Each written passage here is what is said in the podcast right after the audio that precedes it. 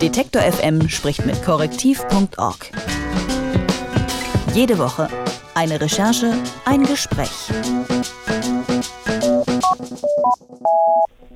Die Kirche und das liebe Geld. Eine ewige Debatte. Wenn nach dem Gottesdienst mal wieder der Klingelbeutel herumgeht, dann könnte man direkt meinen, die Kirche, die hat's nötig. Aber das Gegenteil ist der Fall. Die katholische Kirche in Deutschland hat im letzten Jahr allein durch Kirchensteuern über 6 Milliarden Euro eingenommen. Und dazu kommt ein riesiges Vermögen, das über Jahrhunderte hinweg aufgebaut wurde. Das unabhängige Recherchenetzwerk korrektiv.org hat sich jetzt gefragt, wie das ganze Geld eigentlich angelegt wird und bereits vergangenen Herbst alle 27 Bistümer Deutschlands aufgefordert, ihre Investitionen offen zu legen. Kein einziges war dazu bereit. Jetzt hat Korrektiv eine Auskunftsklage gegen das Kölner Bistum eingereicht. Worum es genau geht, das erklärt uns jetzt Annika Jöris von korrektiv.org. Hallo Annika. Ja, hallo. Ich habe es gerade schon gesagt, eure äh, Recherche, die hat letzten Herbst begonnen. Also es gingen Anfragen an alle Bistümer raus, aber die Klage richtet sich jetzt erstmal nur gegen das Kölner Bistum. Weshalb? Ja, wir haben uns äh, Köln exemplarisch rausgegriffen, weil es erstens eines der größten Diözesen ist. Also die haben zwei Millionen Mitglieder in Köln und auch eines der reichsten. Also nur München äh, verwaltet noch zwei Milliarden mehr, aber äh, das Kölner Bistum ist schon eines der reichsten in ganz Deutschland. Und ohnehin steht Köln dann auch nur stellvertretend für alle anderen Bistümer. Also wenn wir in Köln gewinnen und die Kölner müssen uns sagen, wo sie das Geld anlegen, dann muss das jede andere Diözese in Deutschland auch. Gab es so eine Klage schon mal oder könnte mit eurem jetzigen Fall so eine Art Präzedenzfall geschaffen werden? Ja, wir sind tatsächlich die Ersten, die die Kirche auf diese Auskunft verklagen. Ich war selbst ganz überrascht darüber, wie wenig Informationen es tatsächlich gibt über das gesamte Vermögen der Kirche, was ja enorm ist, äh, wie Sie schon vorhin gesagt hatten.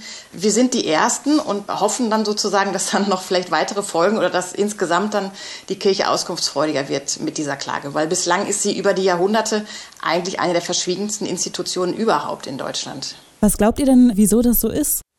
Ja, das fragen wir uns auch. Also wir vermuten natürlich, dass es vielleicht dann doch ein paar Finanzanlagen gibt, die nicht ganz so sind, wie sich es eigentlich die Kirchenmitglieder erhoffen. Es gibt so ein paar Kriterien, die von der Kirche erlassen sind, dass zum Beispiel nicht in Kriegsmunition investiert wird und nicht in Firmen, die Verhütungsmittel herstellen. Aber was jetzt zum Beispiel den Klimaschutz angeht, das war jetzt sozusagen unser Angriffspunkt, dazu gibt es überhaupt keine Festlegung. Das heißt, es kann gut sein, dass die Kirche in Erdölfirmen investiert oder in Teersand oder in Schieferprojekte und das sind natürlich alles umstrittene Geldanlagen, die die Kirche dann offenlegen müsste.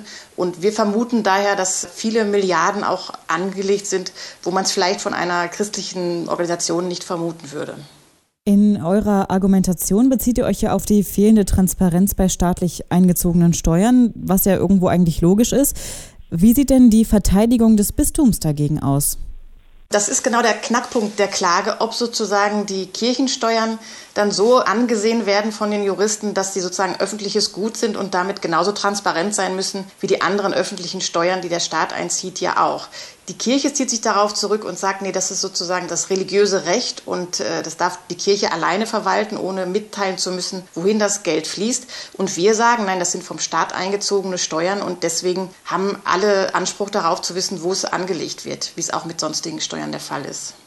Habt ihr von Anfang an irgendwie damit gerechnet, dass die Bistümer nicht reagieren? Also hattet ihr einen Plan B? Also wir haben es befürchtet, dass sie sich aber jetzt bis zur Klage sozusagen so weit sperren. Das fand ich nun doch ein bisschen überraschend. Wir haben ja schon ein bisschen Erfahrung mit diesen Auskunftsklagen. Im vergangenen Jahr haben wir von Korrektiv ja auch schon die Finanzminister äh, aller Bundesländer dazu gebracht, sozusagen uns zu sagen, wo sie ihr Geld der Pensionsfonds investieren. Die wollten auch zuerst nicht und dann haben wir ihnen eine Klage geschickt. Und dann sind sie sozusagen eingeknickt und seitdem wussten wir dann, wo die Milliarden hinfließen.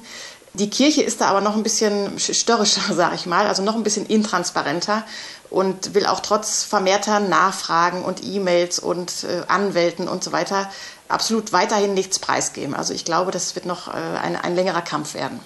Was für ein Urteil erhofft ihr euch denn am Ende? Also wir hoffen natürlich sehr, dass die Kirche dazu verpflichtet wird, ihre Finanzanlagen offen zu legen. Und dann können wir ja sehen, ob das sozusagen mit dem übereinstimmt, was die christlichen Mitglieder sich davon erhoffen, äh, wo ihr Geld angelegt wird. Oder ob es da vielleicht Kritikpunkte gibt und die Kirche möglicherweise dann am Ende ihre Finanzanlagen noch ein bisschen ändert, die möglicherweise ökologischer gestaltet oder das Geld aus Erdölfirmen abzieht oder so. Das, das wäre ja alles möglich. Aber erstmal muss das Urteil fallen, dass die Kirche überhaupt die Anlagen offenlegen muss. Was meint ihr denn, wie gerade so die Chancen stehen? Oder was sagt denn auch euer Anwalt vielleicht, wie die Chancen stehen? Ja, wir sind, äh, wie soll ich sagen, verhalten optimistisch. Es ist schwierig, weil es eben ein Präzedenzfall ist, ist es eigentlich äh, ja ein bisschen unvorhersehbar, wie die Richter dann tatsächlich entscheiden werden. Aber wir hoffen trotzdem, dass es mit der allgemeinen Debatte um mehr Transparenz in öffentlichen Institutionen und auch bei der Kirche, es gibt ja auch viele Mitglieder der Kirche, die das einfordern, dass im Zuge dieser Debatte dem auch Rechnung getragen wird und dieses Urteil dann in unserem Sinne ausfällt. Du hast ja gerade schon gesagt, ihr habt schon häufiger Klagen eingereicht, um eben irgendwie eine größere Informationsfreiheit zu erlangen.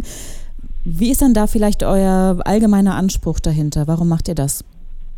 Ja, wir machen das, weil ähm, wir haben sozusagen eine eigene Abteilung bei Korrektiv, wenn man das so nennen will, die heißt Korrektiv kämpft.